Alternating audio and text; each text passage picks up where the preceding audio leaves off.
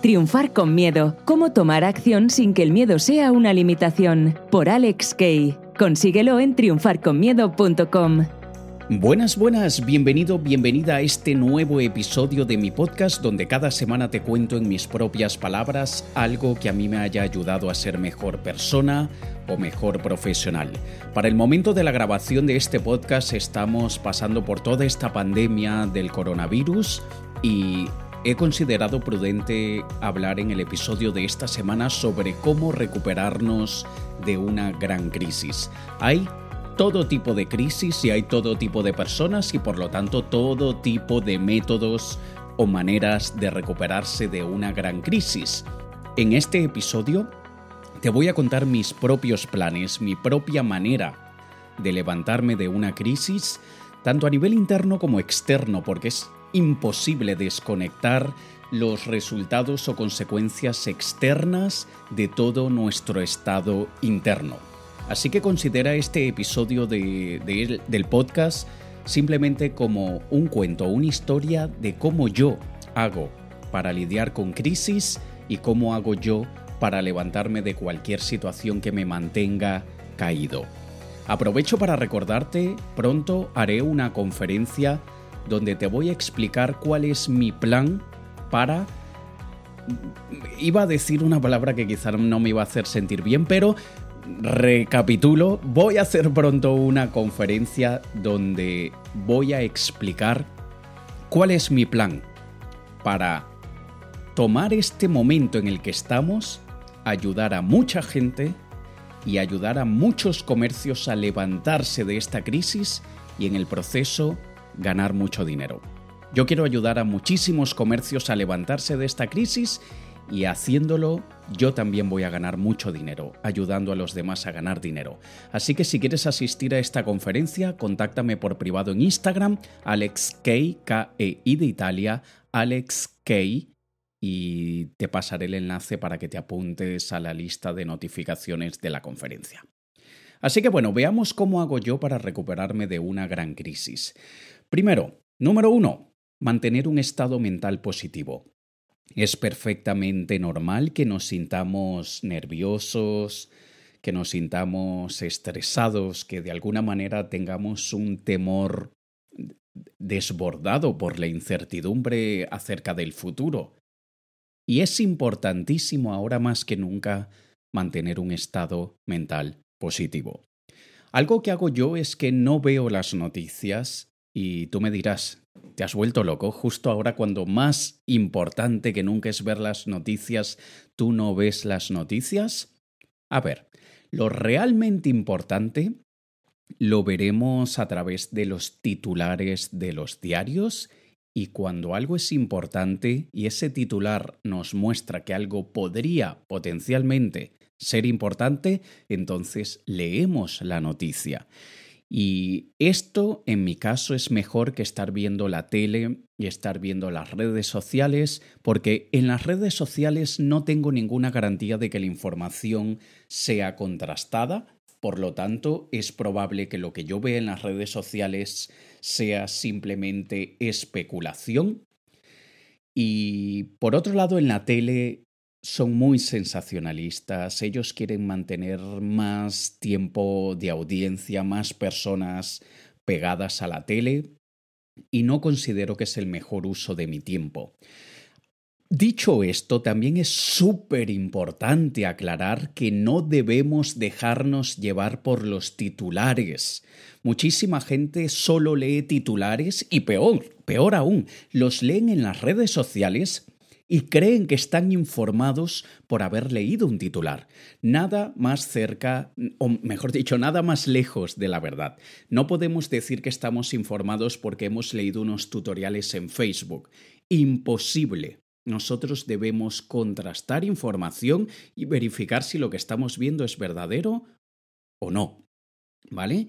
Y esto te lo digo porque evidentemente yo como marketer, como estratega de marketing, siendo especialista en persuasión, los titulares se crean de una manera que capten la atención y no necesariamente de una forma exacta a la realidad.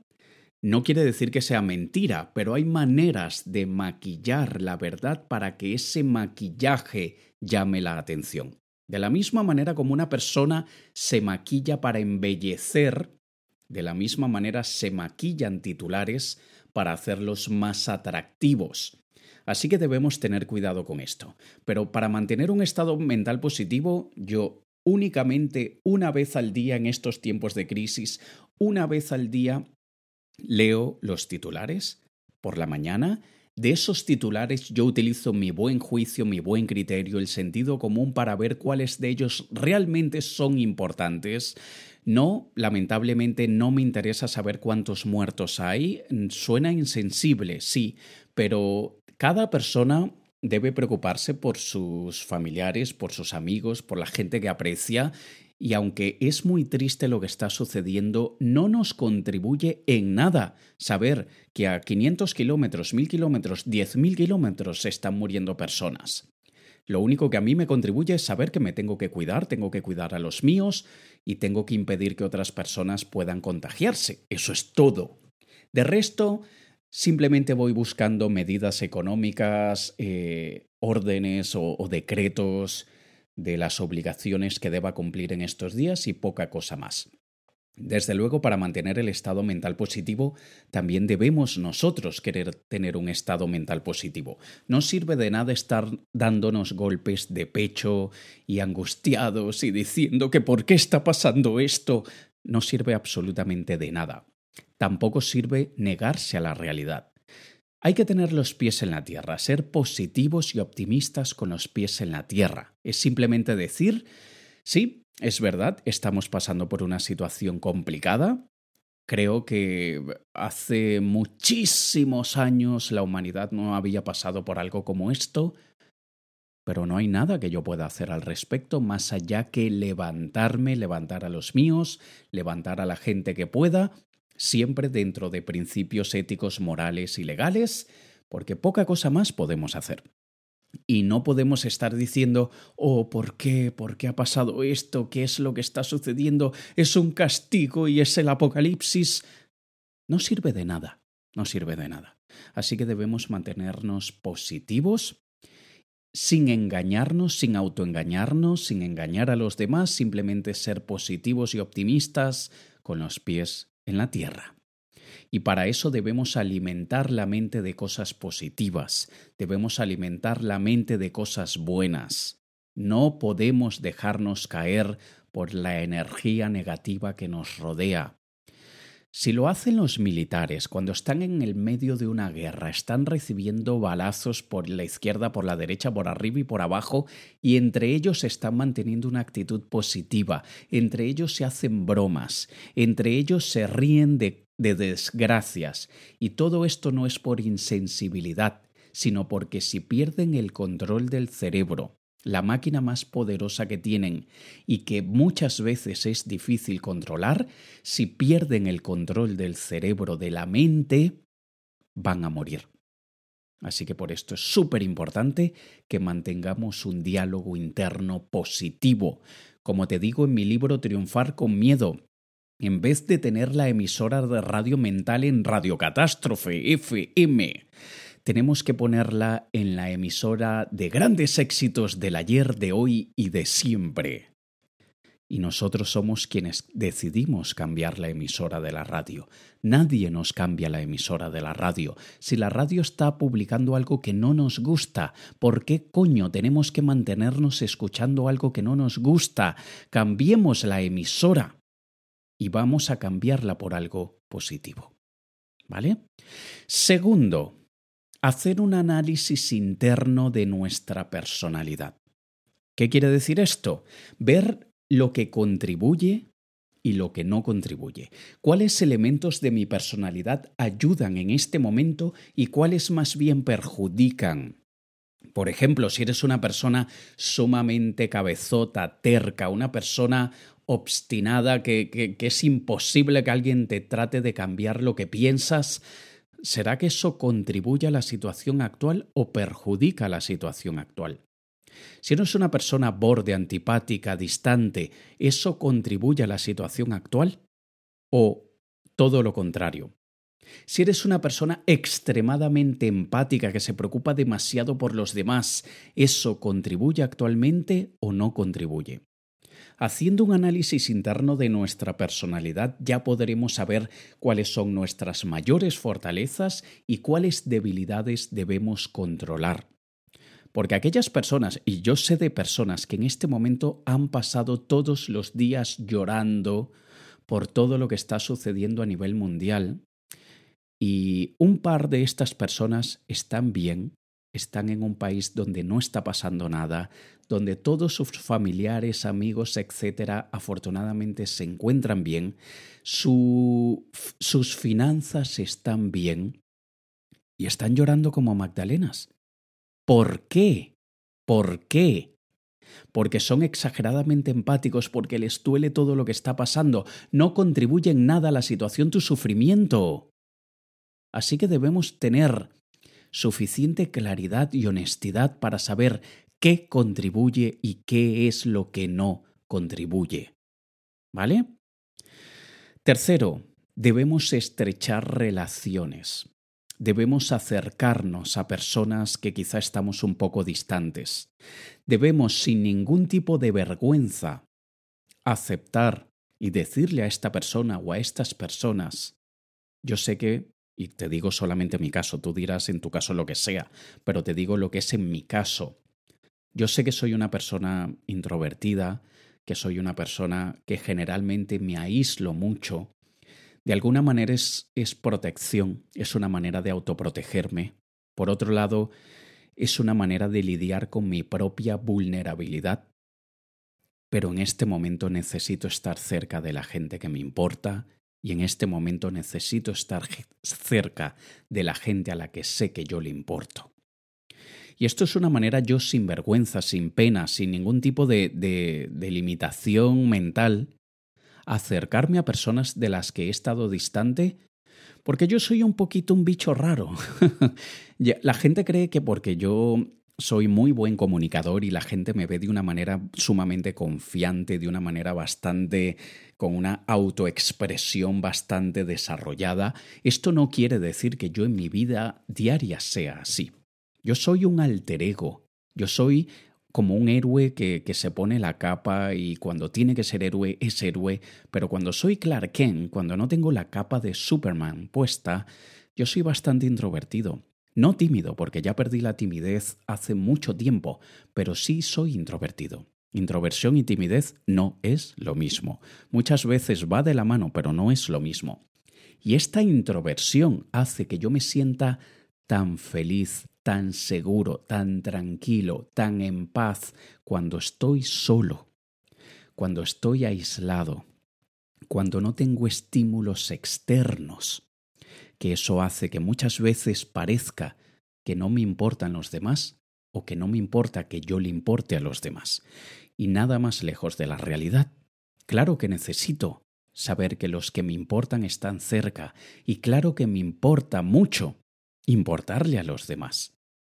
Pero muchas veces en ese aislamiento, y es un aislamiento voluntario, no el aislamiento que nos están exigiendo a nivel de leyes que tengamos para evitar propagar el coronavirus. Curiosamente me he dado cuenta que lo que los demás llaman cuarentena, yo le llamo estilo de vida. lo que para los demás es, es algo anormal, para mí es mi día a día. Yo muchísimas veces a lo largo de mi vida he pasado tres semanas sin salir de casa de forma voluntaria, no porque me han obligado. Y es parte de eso, de la personalidad, de simplemente porque me siento seguro, me siento feliz, me siento en paz, en calma, cuando estoy aislado. No se trata de que todos sean así, yo conozco personas que se están tirando de los cabellos por este aislamiento, sino que se trata de estrechar relaciones cada uno según su personalidad, porque hay gente que más bien ha hecho que se alejen de ellos, porque, porque probablemente eres una persona que no te callas, que lo único que quieres hacer es hablar y no escuchar, que probablemente eres de aquellos que siempre está tratando de llamar la atención queriendo o sin querer, que de alguna manera eres, eres de aquellas personas tan efusivas, tan exageradamente positivas, que cansas a los demás. Probablemente eres una persona súper negativa, te des cuenta o no te des cuenta. Quizá lo único que estás haciendo es hablar de mierda. Quizá lo único que estás haciendo es hablar de cotillas, de chismes, de rumores, de la vida ajena. Y esto es totalmente lo opuesto a un introvertido. Y te pongo los dos casos opuestos para que tú veas en qué punto en el medio te encuentras. Pero todos tenemos características de nuestra personalidad que nos han impedido estrechar relaciones. Y por eso es que luego de haber hecho un análisis interno de nuestra personalidad, de lo que contribuye y no, entonces nosotros podemos estrechar relaciones. Siguiente, luego de estrechar relaciones, pide ayuda cuando sea necesario. Pedir ayuda no es una señal de debilidad, es una señal de fortaleza, porque tienes la suficiente fuerza como para que no te quiebre tener que pedir ayuda. Evidentemente la gente te brindará o no te brindará esa ayuda, algunos porque no pueden y otros porque no quieren. Pero a ti te da igual, a mí me da igual. Yo soy una persona bastante autosuficiente, no suelo pedir ayuda no porque no la necesite, sino porque siempre me he encargado de ser muy autosuficiente. Pero claro que necesito ayuda. Yo no podría tener mis negocios si fuese sin la ayuda de todo el equipo que, me, que cada día contribuye en, todo lo, en todos mis objetivos y todo lo que me he planteado. Dicho esto, yo muchas veces evito pedir ayuda y siempre busco métodos alternativos antes de recurrir a solicitar ayuda, pero muchas veces el único camino viable, efectivo y rápido para conseguir algo o salir de una situación es pidiendo ayuda. Y entiende que hay personas que se sienten muy felices dando ayuda, y estaríamos privándolas de esa satisfacción de habernos ayudado. ¿Y qué pasa el día de mañana si aquellas personas que le hemos pedido ayuda y nos la han dado luego nos lo sacan en cara y se aprovechan de eso así como que si llevaran una contabilidad de cuánto me debe esto a mí?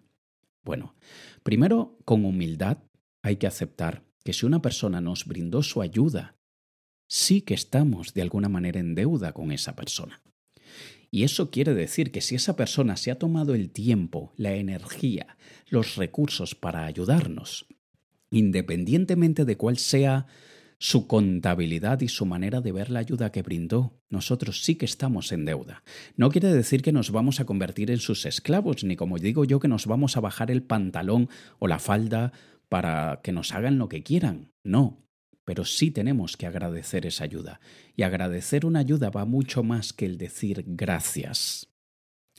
Porque cuando nosotros pedimos ayuda, no esperamos que la otra persona nos diga, no te voy a ayudar, pero vamos que tú puedes. Una palabra no es lo que necesito ahora y por lo tanto un gracias muchas veces no es suficiente.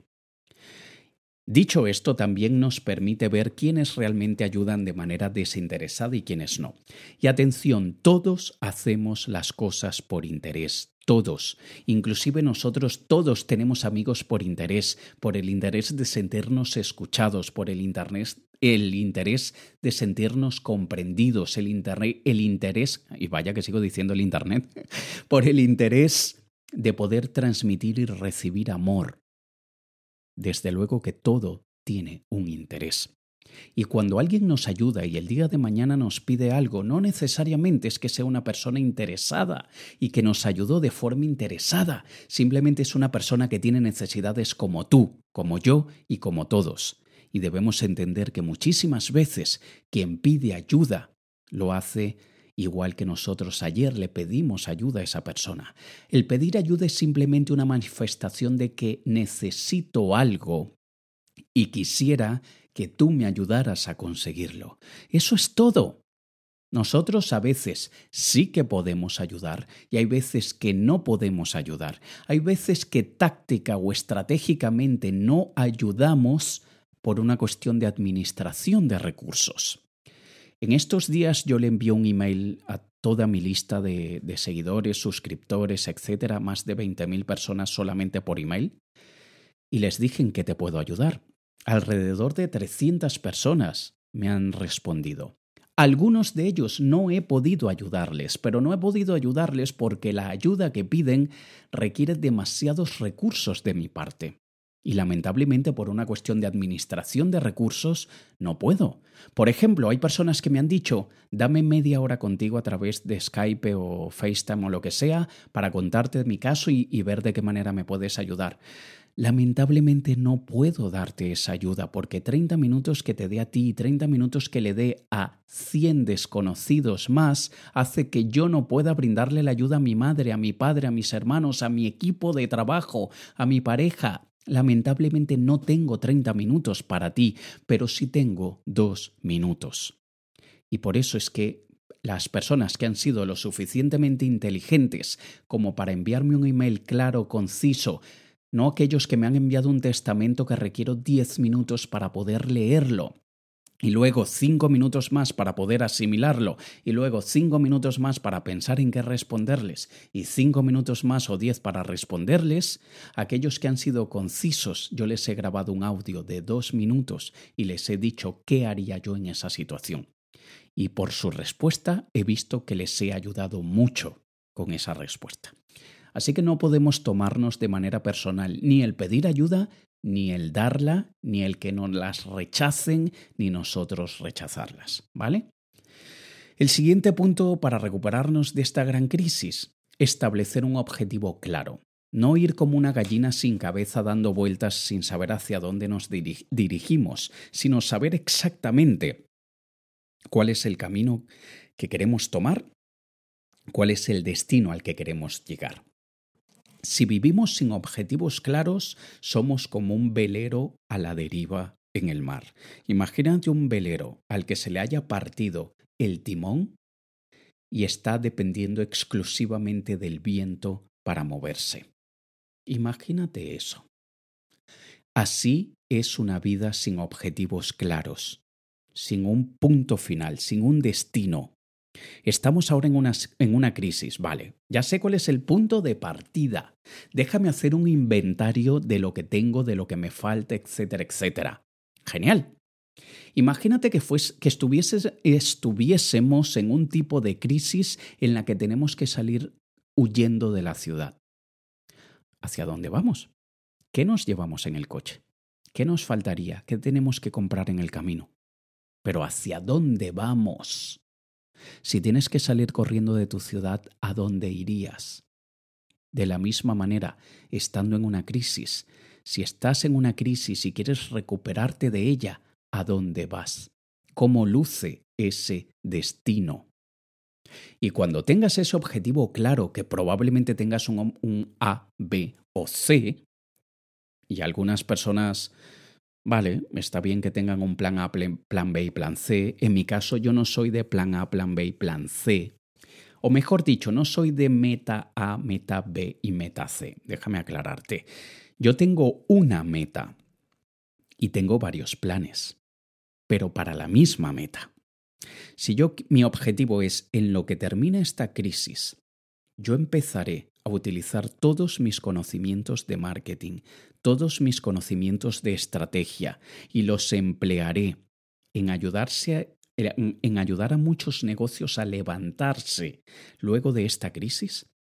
Entonces yo voy a crear unos servicios específicos que puedan pagar estos negocios que están en crisis y les voy a ofrecer mis conocimientos por un precio adaptado a la crisis que estarán viviendo y con otra serie de acciones que, luego comentaré en esa conferencia que haré, pero eso es el objetivo final. ¿Y qué pasa si me dicen que no? ¿Qué pasa si me dicen que no están interesados? ¿Qué pasa si inclusive ese precio bastante asequible para la realidad de la crisis no me lo pueden pagar? Bueno, tengo un plan A, plan B, plan C, pero para el objetivo que es voy a ganar muchísimo dinero ayudando a los demás a levantarse.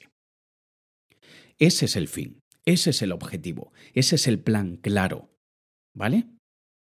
Eh, eh, y luego de esto creamos una serie de pasos y vemos cuál es el, el más indicado, vemos cuál es el que viene antes, cuál es el que viene después y nos tenemos que ir adaptando. Porque un plan que hacemos al inicio raramente acaba de la misma manera. Y muchas veces un plan es una guía, una referencia, y debemos ser lo suficientemente flexibles para adaptarnos a las circunstancias, consecuencias, obstáculos y todo lo que vayamos encontrando en el camino para llegar a ese destino que hemos puesto en el GPS. ¿Vale? Y por último, lo último para recuperarnos de una gran crisis es trabajar más que nunca. Trabajar y trabajar y trabajar más que antes. Esta semana pasada, que fue la primera semana de la cuarentena forzosa, fue una semana dura porque es una semana en la que recibimos muchos mensajes de clientes diciendo tengo que parar los servicios porque tengo que cuidar los gastos ahora y vamos a hacer una pausa y ya luego que pase todo esto retomamos. ¿Qué causa esto?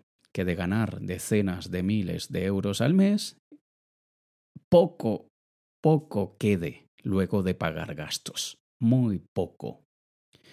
¿Y esto qué hace? Que tengamos que ponernos las pilas y trabajar más que antes.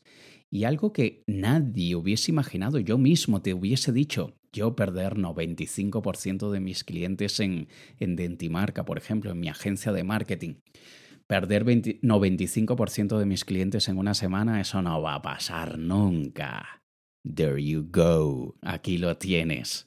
De repente, sin jamás haberlo imaginado, pierdes a 95% de los clientes en una semana.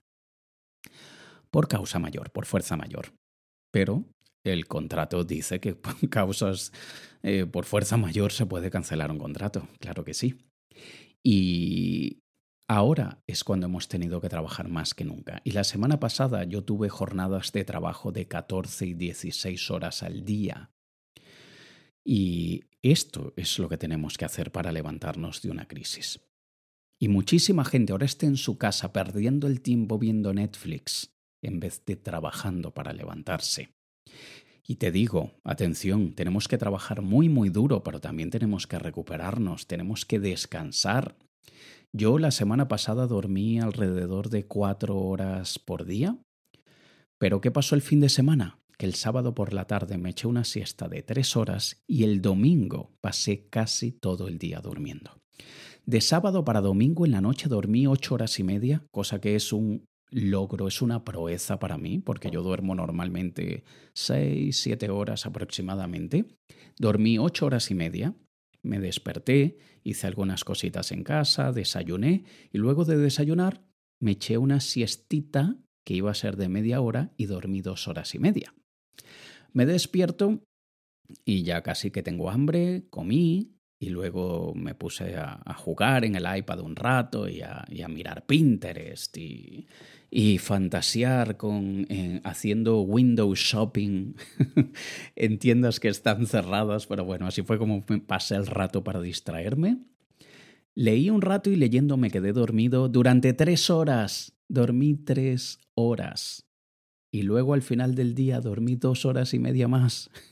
A las doce de la noche ya estaba durmiendo y hoy por la mañana me he despertado a las siete y media de la mañana. Mira cuánto dormí el fin de semana. Tenía cansancio acumulado, pero luego de haber recuperado las energías, luego de haber recargado las pilas, ya sé que estos próximos días una vez más, igual que la semana pasada, me tocan jornadas de 14 horas y 16 horas de trabajo, porque yo no pienso quedarme de brazos cruzados y yo me voy a recuperar de esta gran crisis sí o sí. No hay plan B. No hay objetivo B, mejor dicho. Hay plan A, B y C para llegar a ese objetivo de que yo me levanto de esta crisis sí o sí y por eso estoy trabajando más que nunca. Así que aquí tienes, estas son las maneras como recuperarte de una gran crisis en mi perspectiva, según lo que yo estoy haciendo, según mi plan. Y desde luego no espero que todo se aplique a ti, a tu caso, no espero que todo lo puedas implementar tú, porque somos todos distintos. Pero si de algunas de estas siete maneras, una o dos te sirven, yo ya me habré sentido realizado, ya me habré sentido satisfecho y espero que me cuentes, espero que me cuentes de qué manera te he ayudado. Contáctame por privado en Instagram, Alex K, E y latina, Alex Dime qué te ha parecido este podcast. Ahora sí que tienes tiempo. Ahora no estás conduciendo. estás en cuarentena. Ahora no estás en el gimnasio. No. Estás probablemente en casita. Así que ahora no hay excusa de que Alex es que te escucho mientras estoy conduciendo o mientras estoy corriendo en la cinta en el gimnasio. Ahora no hay excusa, señores. Ahora me puedes contactar, búscame en Instagram y aquellos que dicen, yo no tengo Instagram, búscame en Facebook. No tengo Facebook. ¿Dónde rayos vives y cómo rayos te mueves? Porque aunque las redes sociales muchas veces son una pérdida de tiempo, lo que es una pérdida de tiempo es la manera como tú decides utilizar las redes, no las redes. Y si eres una persona que estás en el mundo del marketing, de los negocios, de alguna forma ¿Quieres ayudar a las demás empresas a levantarse de esta crisis? Luego te voy a contar lo que haré a través de un webinar. Así que dime que quieres asistir a esa conferencia con mi plan post-coronavirus, con todo lo que haré luego del coronavirus, para ayudar a muchísimas personas a levantarse de esta crisis y ganar mucho dinero en el proceso. Espero haberte servido y nos escuchamos en un próximo episodio de mi podcast. Te ha hablado Alex Kay. Un saludo.